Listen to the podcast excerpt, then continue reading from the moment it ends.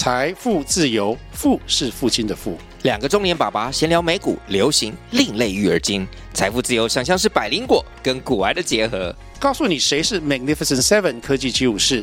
你该买瘦瘦比双巨头吗？从马斯克到泰勒斯，从华尔街到好莱坞，我们都追得上。新的一年听新的 Podcast，让我们一起财富自由。富是父亲的富哦。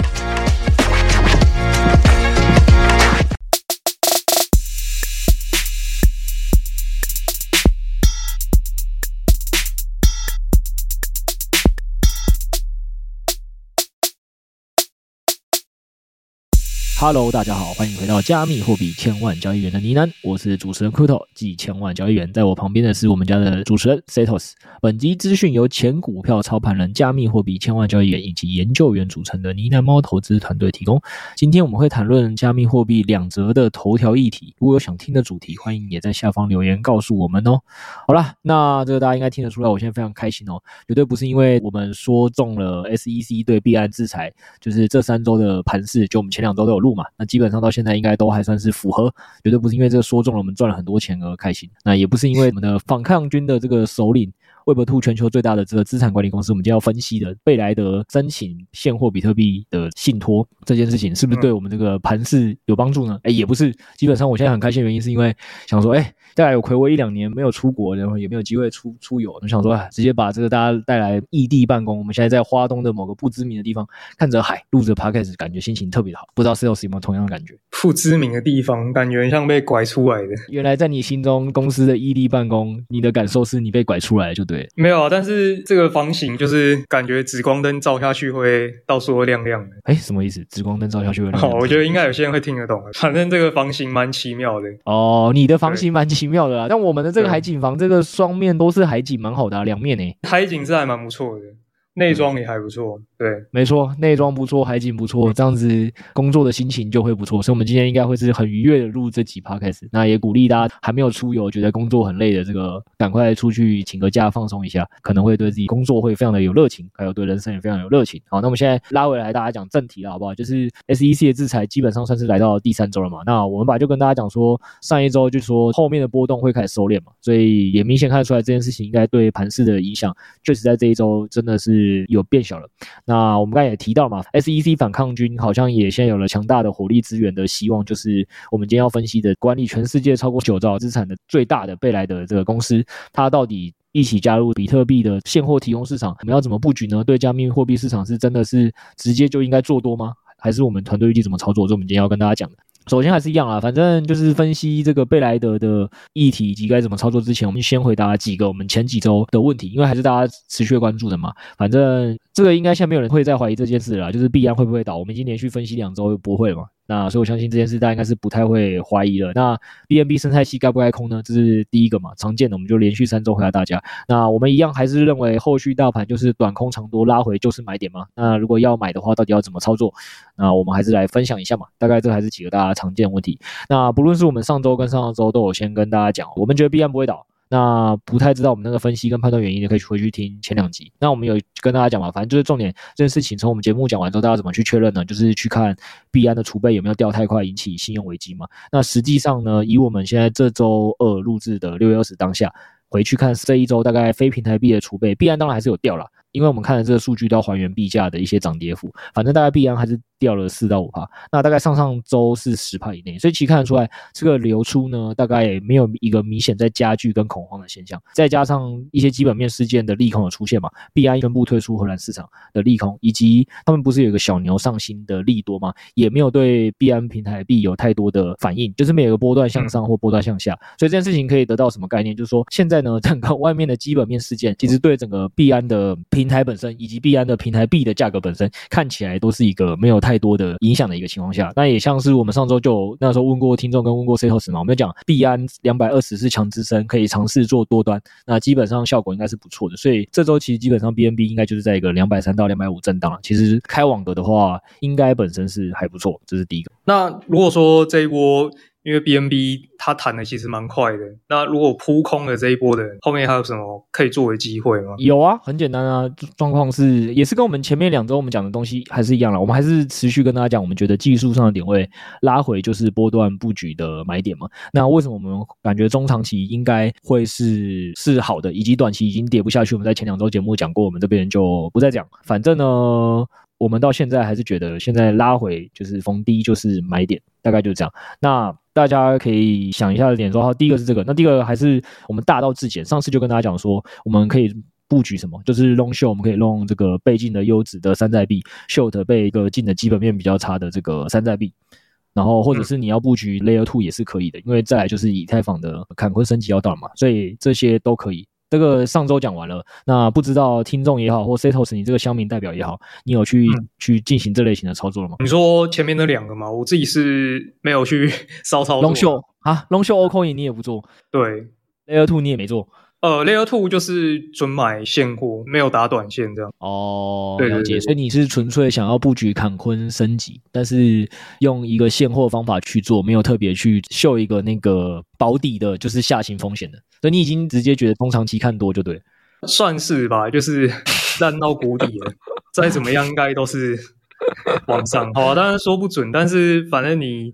不要买太多，那用一个自己可以接受的的 percent 去买就好了。好，反正对啊，就第一个是跟大家讲，就是这样嘛。我们上上周 p 开始一开始有跟大家讲说，哎，那个时候其实我们觉得拉回的时候逢低就是买点。三周前讲的，那后来就像 Sales 所言，BNB 可能一下子就反弹上去，来不及。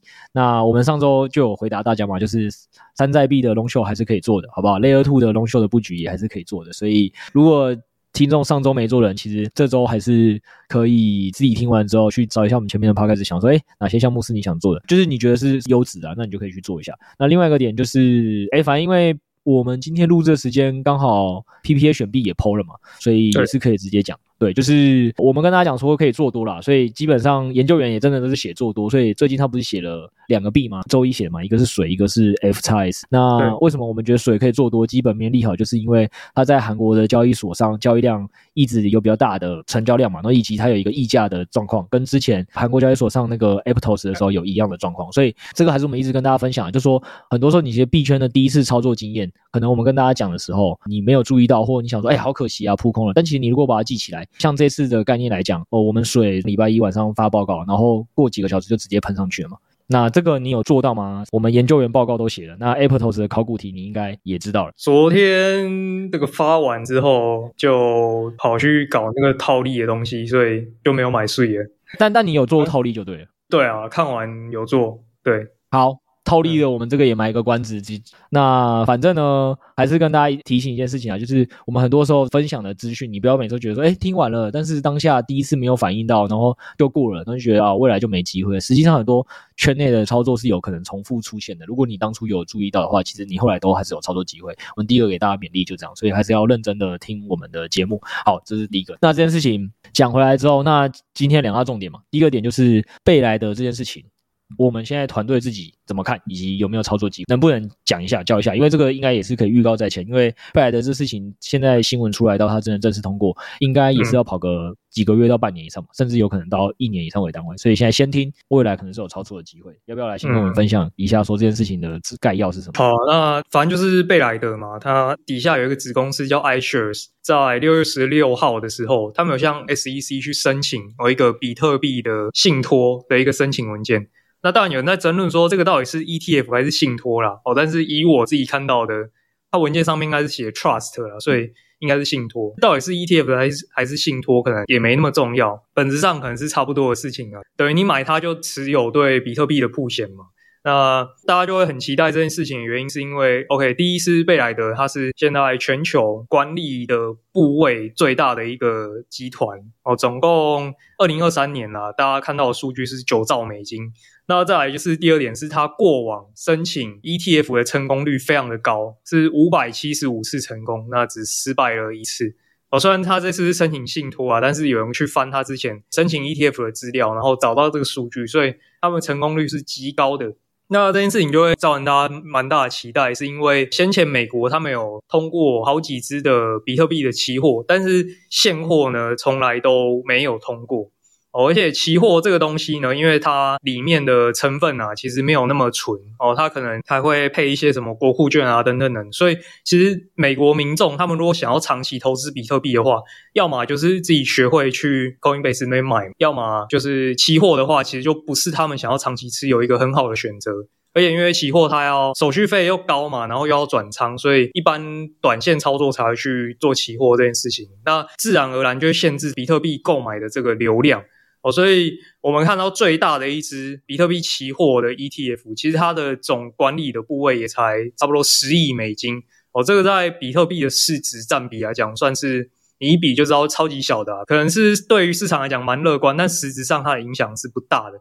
所以，如果贝莱德这一次闯关成功呢，最重大的意涵就是可以期盼很多以前被挡在门外的传统基金哦，或者是退休金，它可以一涌而入。那最后还有一件插曲，就是灰度基金以及 GBTC，因为它之前有折价的关系很严重嘛，它一直想要转成现货的 ETF。所以，要是这次贝莱德闯关成功的话，那灰度基金可能也会诶跟着就是鸡犬升天哦，然后像我们可以看到说贝莱德这个消息传出之后嘛，GBTC 它的溢价其实也在收敛了，它在一天内有涨了十二 percent，所以它现在的折价已经到大概三十六 percent 了，之前甚至是负五十趴的，所以可以看到说大家有在 trade 的这个期待的部分。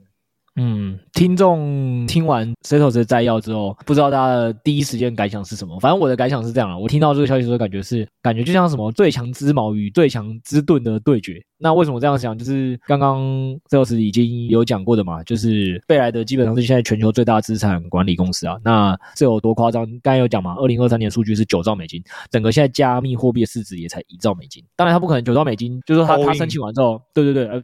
就是他的其他顾客也不可能就是移过来嘛，但是你可以想到第一件事情是，其实贝莱德的整总资产。的这个量体其实是比币圈还大非常多倍，所以这是第一个大家非常期待的东西。然后第二个就是刚才 Setos 有跟大家讲，它的胜率也特别的高，过去申请的 ETF 的这个胜率五百七十五次成功，非常厉害，只有一次失败。对，所以这个胜率极高啊，所以我们基本上称它为最强之矛。如果只有这两点的话，我觉得我个人会觉得也还好，因为过去本来就不能代表未来，因为它过去的最强之矛可能只是在 Web 2很成功，不代表在 Web 3可以很成功嘛。我们待会来解释一下我们最强之盾的厉害之处，大家就知道，好像不代表说它 Web 2的成功一定能带入 Web 3。对，那我们有没有什么更可以期待的概念？是觉得这次的最强之矛可以跟过去的其他挑战者不一样的？我觉得是一个东西，长 我觉得蛮好笑。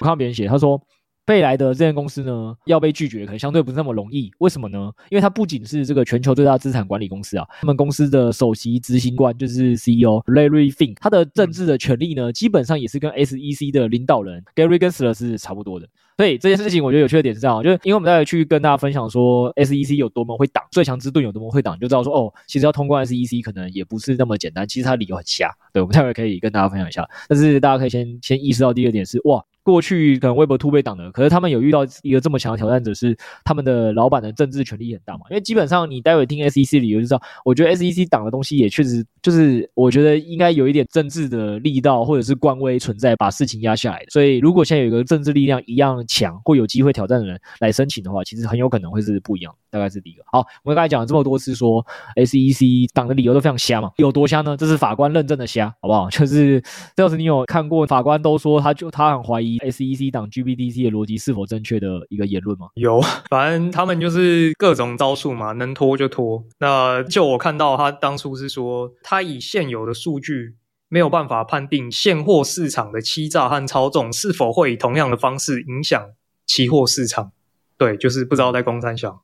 然后就讲一个很有趣的点是，就是那个法官就直接讲嘛，法官都说你要不要再想清楚你挡的理由，这句话到底成不成立？因为其实很明显看得出来，你们 SEC 可以通过比特币期货的 ETF，但不能通过现货。然后现在听起来就是你刚才讲那一串嘛，因为现货感觉特别有很多操纵啊、大欺啊在里面啊，所以如果我们通过了，好像会有点不保护投资者。诶诶，问题来了，问题是你的期货 ETF 的价格不是通常也跟现货价格是高度正相关跟高度联动？那你如果诶你都担心现货被操纵，所以导致这个通过之后投资者会有损失，那代表你也不应该通过期货啊，对吧？对啊，对吧？对对对，逻辑就是这样嘛。好，不但不如怎么讲，连法官都已经这样想了。实际上呢，从二零一三年，美国就有双胞胎兄弟在申请类似比特币 ETF，到二零一六年，我们的目前最大的这个 GBTC 的这个信托的申请人也一直申请说想要转换成 ETF，但 SEC 就是每次都可以找到各种理由，从二零一三年一路挡到二零二三年，对家守门人挡了十年，好不好？成功挡下，所以我只能说他过去的挡人的经验非常丰富了。但这件事情呢，基本上就是我们刚才讲，他过去挡得很成功，但也要看他这次遇到这政治挑战者是不是有还有办法挡下来。所以这件事情我们是可以观察的。那大家一定现在想说，好，那虽然听完这样之后，团队到底觉得会不会通过？是会过还是不会过？对吧？因为正反意见都有。这个是你觉得是最强之矛会赢，还是最强之盾会赢？我现在是觉得拉长时间来看呢、啊，通过的几率还是偏高的。可是他都挡十年嘞，你要你要拉多长？嗯、拉到这辈子吗？你的这辈子过完？嗯，就是因为那时候就是灰度他们想要闯关，他们想要转成 ETF 的形式。那就像刚刚讲的，因为就法官也觉得满头问号，SEC 挡的理由很怪啊，所以呃，我看到的就我所知的报道啦，就是灰度的执行长他们是有说，预计在 Q 三的时候这个判决会出炉。好，这当然有可能到时候判决出来，SEC 还是就耍白烂，就是不给过。但是那没关系嘛，就是判决判下来，那他就。官司再继续往上打，反正总是会打到一个最高的层级，然后有一个结果出来嘛，所以可能可以再拖个几年下去，但是终究我觉得还是过的几率会大一点的。但但几年也太久了吧？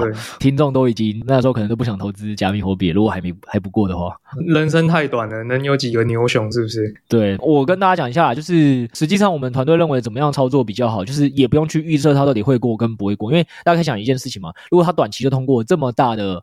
一个事情，你觉得币圈新闻或 Web Two 的世界会不会爆？所以大家理论上，你只要在持续关注加密货币的新闻，你一定都会看得到。好，看得到之后呢，基本上。我们觉得怎么样？就是你看得到之后再错，就是资金效率最高的。因为你在这段时间，你也不知道 SEC 的攻防还要多久。你为了在这边等它不确定的三个月、六个月，其实是很浪费你的资金效用率，还不如去在这个时候去操作其他题材。就是我们这几周一直有跟大家分析的其他题材。其实你现在去做其他题材，可能资金效率更高。当这个新闻一变成确定性的，就确定通过或不通过的时候，你再操作就好。举例来讲，如果它通过，一定会有庆祝行情。其实照过往经验，你到时候再追庆祝行情，其实应该是一定来得及的。因为通常消息出来到价格的这个反应。会是一个很长的过程，这是第一个。那所以我们觉得你到那时候再追资金效用率会是最好的。那第二点是，其实你有很多进阶的技巧做法可以做嘛。因为刚才石头节目有报道嘛，在 GPTC 是不是折价就在收敛？对啊，对，所以其实到时候你可以有一个比较进阶操作是，当你觉得这新闻通过的时候，如果你觉得哎，现在你做 BTC 的这个多，你本身会怕，其实你可以先看那时候的 GBTC 理论上折价是不是还像现在这么多？因为现在很容易折价都在二三十趴以上。如果到那时候还是，你就在折价二三十趴的时候直接改弄 GBTC，这样对你来讲有什么好处？就是如果真的 BTC 出现庆祝安全，GBTC 有高度的机会会联动，再有可能你会赚到一个折价收敛的预期的行情。对，在这个情况下，你有可能也可以再赚一段折价，所以我觉得这是一个可能比较好的方式，可以分享给听众。那还有一件事情是，大家那时候可能会会有些人比较怕吧，因为听我们节目久了，就想说，哎，有时候单弄一个东西你，你会怕，就是单做多一个币种或项目你会怕，你通常会想说，哎，下意识的要 short 一个什么弱势的东西，保护自己不要被市场震出去。那通常 short 就是要 short 大盘，对吧？最简单的想法是这样啦。但是我们要提醒大家一点是，你可以弄 GBTC，你也可以弄 BTC，但你千万不要去秀 ETH。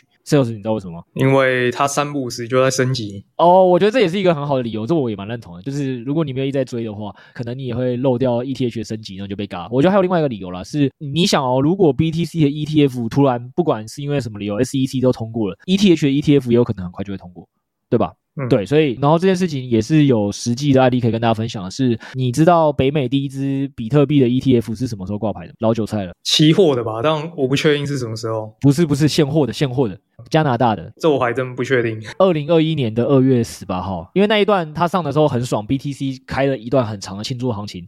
我我吃了很长一段，所以我印象很深刻。然后过不久是呃两个月之后，二零二一年的四月二十，加拿大又同时上架了三支 ETH 的 ETF，也就是说，从 BTC 的 ETF 被闯关通过之后，到 ETH 的 ETF，其实因为对政府的可能审核逻辑会差不多，所以很有可能 BTC 过很快 ETH 就过。所以如果你到时候为了做龙秀去特别秀 ETH，可能是会有另外一个风险，就是很快可能 ETH 又又有一个宣布说它也通过了，会有一个庆祝行情的话，可能你你反而会被轧空。所以我们就是。提醒听众这件事情，对，好，然后我觉得最后还是想讲一件事情，是身为从业人员，我们一定是热衷希望它通过啦，因为日本野村证券很有名的那个证券嘛，它其实旗下不是有一个加密风险的投资部门吗？对。对那我们讲的是一个长多的东西哦，大家就只要记得我们刚才的结论就好，就是我们先不要预测它会不会通过，反正通过之后你的一连串的该怎么操作，我们就跟大家讲。我现在只讲说一个长多上，大家可以想一下为什么这件事情这么值得期待。因为野村证券有做过一个调查，他这个调查是有去问了很多的对冲基金、养老基金跟财富管理机构，这些机构投资者资金总量是超过四点九万亿美元的。那其实横跨国家也非常广，这些人有九十六趴受访者都有表示说，他们其实非常觉得加密货币。是可以投资的，是很有投资潜力的。它也是现在这世界多元投资一种机会。但是，但是他们基本上都没有进入，他们没有管道嘛，他们其实是是会怕的。但是你会发现，其实这么多的人，我讲四点九万亿美元，再强调一次，这个资金总量，这个是很具体的，是对加密货币有兴趣的人。那四点九万亿美元的这个资金总量呢，他们有九十六趴都认为是有兴趣投资，而且这个有兴趣投资的人里面，百分之二十二的人是说愿意投五趴。三十趴的人可以投四趴，大家可以认真去算一下这个期望值是不是基本上已经比现在加密货币市值才一万亿，这个拉升幅度有多广？而且他们有强调，强调前提是什么？那么这个投的钱有八十八趴的人都觉得应该会主要还是投比特币跟以太坊为主。那当然可能有一些他们自己想挑的一些加密货币，但你可以想象得到，就是这么大的一个流动性灌入这个市场的时候，如果我真的能通过让他们有管道可以买的话，其实那个后续飙上去的速度就会很快。嗯，所以我觉得重点是听众可以持续期待跟关注的啊，就是当这个趋势一旦通过的时候，我觉得比特币跟以太币的价值发现的阶段可能就很快就会来临。恭喜 Setos 财富自由的那一天就来临，这可能比你平常领的空头还还爽。对啊，还是希望这种现货类的赶快通过啊，就是让一些退休基金可以开始买，然后让让这些你的爸爸、爷爷、奶奶终于可以名正言顺的帮你拉盘了。对吧、啊？用退休金帮我们抬轿。对，好了，所以我们还是一起期待一下吧。好，那第二则，第二则议题，DeFi 老玩家可能会关注的议题哦。Frax Finance 它宣布要推出自己的以太坊 Layer Two 公链。那第二件事情就是 Frax 创办人表明认同一个激进的回购计划。那这个 Frax Finance 是什么呢？简单跟大家讲一下，它一开始是做稳定币起家的。但后来，因为以太坊质押实在是太香了嘛，他们都就从这两年开始，开始做这个以太坊的质押服务。那基本上就是他们这几天呢，宣布了这个消息，他们要推出自己的以太坊 Layer Two 公链。哦，那这个意思是什么呢？未来大家如果要上他们的 Layer Two 公链的话，你就必须要使用到一个是他们的质押版以太币嘛，那第二个就是他们的稳定币，所以它等于是把它核心业务呢。绑定在它未来要推出的这个 L2 的供链上面。那这个 L2 供链它是架在哪里呢？很显然就是现在的主流以太坊哦。所以这个消息一出来之后呢，其实币价是有一个蛮立即的反应哦。所以我们也是紧急的把这个报告给写出来，然后跟大家讲。那第二个消息呢，就是之前啊，其实社区就有人在提议要把他们国库的钱拿去买他们自家的币。有点像是公开宣誓，然后他们要护盘啊。那这个提案具体就是说，当 FXS 币呢跌破五美元的话，他们就要拿一百万出来买。那如果跌到四美元呢，再拿一百万出来买。我觉得越跌越买的意思。哇，听起来真的是好有诚意哦。嗯、对，但实际上我不知道有没有听众真被骗到。我们待会可以认真算一下，这个一百万 U 代表什么？嗯，对。所以就是这两件消息啊，一个是他要出 L2 嘛。那第二个就是他们要做回购计划，那就导致说市场对它的呃期待度就拉升嘛，当然币价也是立即有一个反应。那时间点是什么时候呢？呃，这个 Layer Two 啊，他们预计是在年底要上线，对，他们突然就宣布，突然就说半年后我们就要做出来。那技术细节呢，也是讲的蛮 天花乱坠的。然后简单讲的这件事情到底怎么看呢？第一个啦，它出 Layer Two 这件事情，当然绝对是对它的整个主力业务的生态来讲，都是很好的一个提升它的价值的嘛。但是我觉得更大的概率，其实它就是想要去炒年底的以太坊那一波啦。我就是给自己加上一个公链这个名号，那让自己的估值能够被大家重新看待。对。诶，有没有料没关系，但市场喜欢就好。那第二个呢？刚刚我们讲到说，他会回购自家代币这件事情。那实际上呢，你拿它的近二十四小时成交量来看呢，大约是一千七百万美元。也就是说，刚刚我们提到的那个一两百万美元啊，跟实际交易量来比是有点微不足道了，比较像是跟市场喊话，哦，我们跌到这里就会买哦，跌到这里就会买哦。那给大家一个心理的锚定效应，鼓励大家在整数位要去抄底啊。所以呃，也算是一个喊盘的这样的一个动作吧。所以整体来讲，我觉得这件事情就是说，短期当然它发酵嘛。那中长期我们可以看一下年底大家对于它的这个 Layer Two 光链会不会因为它做这件事情哦，大家也把坎昆升级的这个论述，把 Flex Finance 也拉进来哦，一起带涨，一起带飞。对，就是刚刚 Sales 有跟大家分析的嘛，就是听起来好像市场上传了有两个利多，但实际上我们有跟大家讲，那个一百万 U 你算一算会发现信心喊话居多啦，诚意跟银弹可能不一定真的那么足啦，好吧，这是一个。但是我觉得这件事情为什么还是会紧急跟大家讲，以及包括我们家研究员 Tony 昨天就有写了研究报告跟大家先抠多这件事情，其实我觉得有一件事情是这样啊，就是说我觉得 Phrase 他们家是真的蛮会该怎么讲，站在风口。有一句话什么？但在风口上，猪也会飞，对不对？我觉得 Face 他们家是真的蛮会跟着以太坊的风口啦，因为他最早就是做稳定币业务的嘛。那后来上海升级在夯什么？老听众应该都知道嘛，就是 LSD 对吧？然后现在年底要夯 Layer Two 了嘛，对不对？能不能打造出来产品先不说，我们先跟你喊，我们要做。对吧？所以我觉得他这个跟着顺风车的能力，我觉得这点倒是比较厉害啊。毕竟币圈就是只要是顺风圈的赛道，基本上确实在这个赛道的题材发酵的时候，都是蛮有可能有机会 pump 一波。这第一个。那第二点是，刚刚瘦子可能有跟他讲说，为什么他要做攻略，还要讲另外一个嘛，就是让大家对他的既定印象可能有一个更大的期待。那为什么？因为有概念的人都知道，公链的估值天花板应该算是整个圈内。估值天花板最高的这种感觉，就像是我们之前有一直跟大家分析嘛。如果你原本是做什么加密货币产业的，突然就说哦，我们就要切入做 AI 产业跟这个半导体产业，呃，如果大家相信的话啦，那这个估值就会完全是换到不同的境界嘛，对吧？因为市场规模的想象空间就会更大。所以我觉得大概比较有明确感觉利好的，应该还是他宣布要做 Layer Two 这件事，大概是这样。应该说蛮聪明啊，因为他一开始就是做算稳的嘛。那算稳就是，如果之前没有在跟进它的话，很不晓得。其实 Flex Finance 它最早是跟 Terra，也就是 UST，他们有一个合作，他们想要把稳定币的这个市场结盟，然后一起吃下来。就后来因为 Luna 自己先爆了嘛，所以他等于算稳核心业务这一块有点做不下去，所以他就赶快，他就赶快转弯，跑去开发以太坊质押的业务。那到今年，他发现 Layer Two 好像红起来了，又马上再转弯。所以算是一个转弯蛮快的一个团队。哎、你不能这样讲，我们不要讲的听起来好像他是一个什么？我们我们不在贬义他哦，就是讲的听起来好像我们在笑说，哎、这个人墙头草两面倒。你你要想一个重点，哎，是每次都要能抓到趋势，以公司经营就不那么容易，这是第一个，对吧？那第二点是你刚才有讲一个重点嘛？去年他的盟友都已经先倒了一年，死了一年了，他这一年内还是能不断的。转型跟活在这个市场上这件事就很厉害了哇！因为加密货币的周期过往是四年一牛熊的话，你要想它其实可能已经是度过了很多一般传产或者是正常产业循环的三四年了，它已经多活了三四年了，比它盟友多活三四年，这是一件很厉害的事情。对，因为它稳定币的市值也是说了蛮多的，应该说超过一半以上了，所以等于它如果还坚守这一块的话，应该会过得蛮惨的。所以他算是转的及时，那也转的很聪明啊。侧面就能印证这间公司的适应市场的经营能力是很强的嘛。所以我觉得这是一个赞美，那、嗯、基本上是一个赞美、嗯。对，那另外就是说，呃，就是刚刚我们讲到这个 Layer Two 公链嘛，也不确定到底他自己喊出来的年底哦能不能实现。所以我们就是看一下他目前实际做出来的东西。那实际做出来的就是最红的就是 LSD 嘛，是做以太坊质押的服务。哦，那最近呢，关于这个领域呢，币安就发布了一份报告，哦，它是 LSDFi 的报告。哦，注意哦，这里币安是把 LSDFi 跟 LSD 分成两块，越切越细。那 LSDFi 呢，其实就是 LSD 这个下面的一个子领域，你可以想象它是一块大饼里的一个小圈圈。哦，那他们统计之后呢，发现。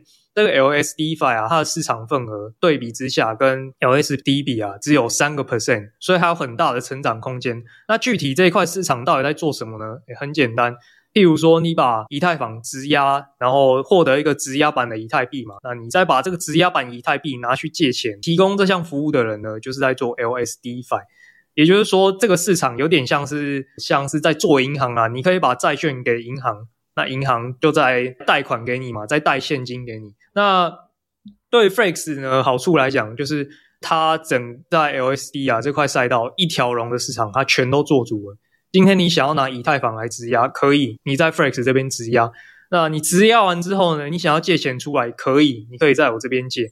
借出来要借什么？你想要借 EU 嘛？你想要借稳定币，可以。我 Flex Finance 也做了稳定币，所以它等于是把这一整套流程都做完了啦。那对于这些以太币的持有人来讲呢，如果他们今天想要开杠杆开到爆，我今天如果牛市来临了，我想要把我的利息给弄到最高的话，那他可以做两件事情嘛。一种是很常见的，我们就会拿这个股票去借钱嘛，然后借出来再炒其他股票哦，这个可以，他可以拿以太坊去质押，然后再借 U 出来做炒作。那第二种呢是。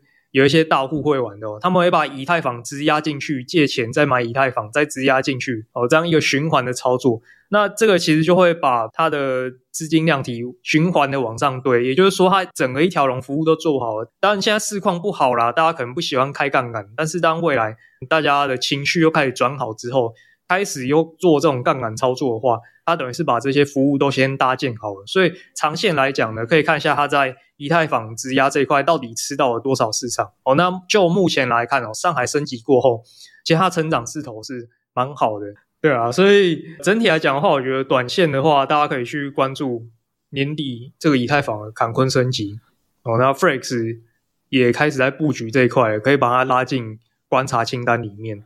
那长线来讲呢，还是可以看一下它现在在做以太坊质押哦这一块市场，它到底。成长的怎么样？它吃掉了多少以太币的这个市场的份额？对，所以这个我觉得就是长短线大家可以去 focus 的两个点。好的，大家应该会发现，我们最近 Podcast 这三周突然讲了比较多关于诶这个币安的事件该怎么操作啊，我们后续怎么布局啊，然后以及开始讲很多诶最近有哪些币，就是我们怎么看怎么打嘛。啊，原因是这样啦，就是因为我记得好像前一阵子吧，赖群好像突然有一个群友说，诶好奇最近前一波。比特以太回回弹的那一波，我们家到底有没有做到？因为好像 Podcast 节目没有特别聊到。那 因为好像很多都写在 PPA 里啊，六 A 跟 Tony 他们就写在 PPA 里。然、啊、我们 Podcast 有时候这个要聊的议题太多，我们不一定都会聊到盘势。然后想，哎，被群友这样一提醒，对，认真去查这个回听一下，嗯，好像有一阵子很久没有在开头跟大家。分享一下我们最近做了哪些操作，所以我最近这几期刚好因为 B I 事情，我觉得攸攸关更多数人啊，所以我们也本来就会在提醒自己要预跟大家讲我们预计怎么做操作，对，所以大概就这样，好不好？今天 Setos 跟大家讲的这个 phrase，然后还有之前你不是有一阵子那时候刚跟大家介绍小牛，大家也不以为意，结果后来最近小牛就在 B I 上新了嘛。有时候我们帮大家看一些比较前沿一点东西或市场最及时的资讯，大家当下听的时候可能没有 feel 啦，但是其实过几个月后，你可能就会发现哦，币圈市场就是真的需要这样先预先看预先听，那你自己都要像 Setos 讲。你要把自己记得加入自选清单里，时不时就要研究，然后可能要记得它的这个赛道的题材是什么。那这样子就有机会说，这个某个赛道题材要飞起来的时候，你才会有办法在第一时间掌握。对，大概就这样，帮、嗯、大家做个补充。好，反正就是可能听了会觉得说啊，搞啥？为什么一个 Flex，然后要搞一堆业务，然后一下 LSD，一下 LSD-Fi，然后又好像有点听不太懂。但但我觉得这个就是可能发展到后来。一个必然的趋势吧，就是大家会开始往这些深入的东西去做。但这个现阶段我们就是关注这个啊，因为市场上就是在讲这些事情。我也是蛮期待说，会不会有下一个类似 DeFi 或是 NFT 这种大概念出现，能够真的带动大家的情绪。我觉得那可能才是一个真的蛮大的一个牛市的那种催化剂吧。因为现在这些，哎，你说这个最大牛市催化剂，我已经跟你讲了。你财富自由的那条路，就是看贝莱德大哥能不能早点使用他政治权力，打破 SEC 的防守。好不好？那个几兆美金的退休金灌进来，我们才是最大的洪流。对啊，那当然也是一个了。没有啦，我我补充一个，你刚才讲的要讲心法，我们可以聊一个，我觉得有趣的啊，就是我觉得 sales 其实只是想提醒大家一件事情，说，诶，有时候你可能觉得，呃，怎么币圈，呃，因为对大家来讲相对不熟嘛，所以你就觉得，诶，我们怎么讲了很多新的名词，然后新的缩写，嗯、那。大家可以觉得，哎，难道我要学，呃，就是听怎么操作跟听怎么投资，真的要一直这么跟得上最新的这些东西吗？可是这件事情就回归到大家，哎，为什么现在你在股票圈是不是这阵子就一直很夯在讨论 AI？就是到底哪些是 AI 概念股？哎，突然觉得哦，原来那个也是 AI 概念股哦，AI 是什么？你还不是要花一堆时间在学 Web 2的产业有什么？那可能前一阵子电动车刚起来的时候，可能对很多以前做的是传统汽车的人的投资者也不知道电动车是什么。也就是说，其实本来我觉得投资这一回事就是这么简单，是你本来就一直要更新你的认知嘛，根据这个认知去做投资的判断，不论是做多或做空。所以如果市场的这个讲的东西本来就在变了，而、啊、你自己跟不上技术，那你当然一定是会在投资市场也好，或者是你的可能。本身就是，如果跟不上时代潮流，你一定会被淘汰的。我说职涯也是嘛，所以这件事情是鼓励大家点说，我们我们其实可能也是逼自己做这个节目的同时，一直逼自己去去接受一些市场上最新的东西。那当然也不是说我们每次跟大家分享的东西，我们也一定都是当下讲的时候，我们就已经当下想通它的投资机会，或者是当下就真的有做到。很多时候我们可能也是跟大家分享，我在分享在学习的过程，然后花了一点时间，越来越熟练它之后，你就会开始把融会贯通说，说哦，原来跟很多以前过往的操作是有脉络可循，或有有机会可以一起做或呃搭配跟。操作，那就这样慢慢一点一点进步，找出这个投资机会。但一切一定是从接触一些市场最新的名词开始的，好不好？要这个跟大家分享心灵鸡汤的话，那我就帮你分享这这么一段。那如果听完想要实战操作的话，是就是有一个省钱的好方法哦。这个东西就很简单嘛，这个东西像什么？就像你想要去念台大哦，可能有些老听众不知道我们是诶，新听众不知道石头石是我们台大哥，对。但是你要去念台大，想要求这些最宝贵的知识，或你就想换那张文凭，你是不是也希望你的学费可以少交一点？比如说最好是政府补贴台大给你奖学金，对吧？最爽，对，没错。那我们现在就是我们有一个掰币交易所爸爸，他是世界前三大所。那他感受到我们这个节目的听众，还有我们这个分享者的热情，总是是跟大家去分享第一线的投资的一些资讯啊，跟产业的知识。所以他也有这个奖学金，好不好？就是基本上呢，你只要用我们呢喃猫的注册链接去注册的话，这个手续费啊是直接可以合约 maker 是砍半的。那这个有就有多低有多好呢？最近有一个情境剧也是我们家。赖群友最近分享嘛，有一个 A O 粉哥，他好像说，他说对啊，这样一个月就省一百 U 美金，对，这样就省了三千台币，三千台币可以做很多事。三千台币可以做什么事情？呃，留留给你自己想象。嗯、这个感谢爸爸赞助奖学金啊，好不好？每个月可能有机会让自己现省三千，然后又一样可以学到这个市场知识，就是在操作中实战学习嘛，很重要。对，大概就这样。所以如果你还不是你家猫注册连接的，可以用我们这个国际三大所。掰币的这个注册链接注册，那你就可以在边打单或边听边学习试的过程中少缴一点学费。这个是不是会会有期限呢？这个已经算是第三个月了。我们第一个月，爸爸那时候直接是赞助全免手续费，三月开始，然后后来到六七月是给他给减半福利，所以我们目前是到七月五号。但至于七月五号以后会不会有新的福利呢？那就要看爸爸有没有感受到我们这些新群友的好学的程度。如果有的话，那可能会有更新的优惠方案。对，但这些优惠方案一定都是要鼓励我们的呢喃猫学子，所以你现在注册，起码可以先用到七月五号。那七月五号之后，听说会有新方案了。至于新方案是什么，就大家再再期待一下。最后也跟大家讲一件事情是。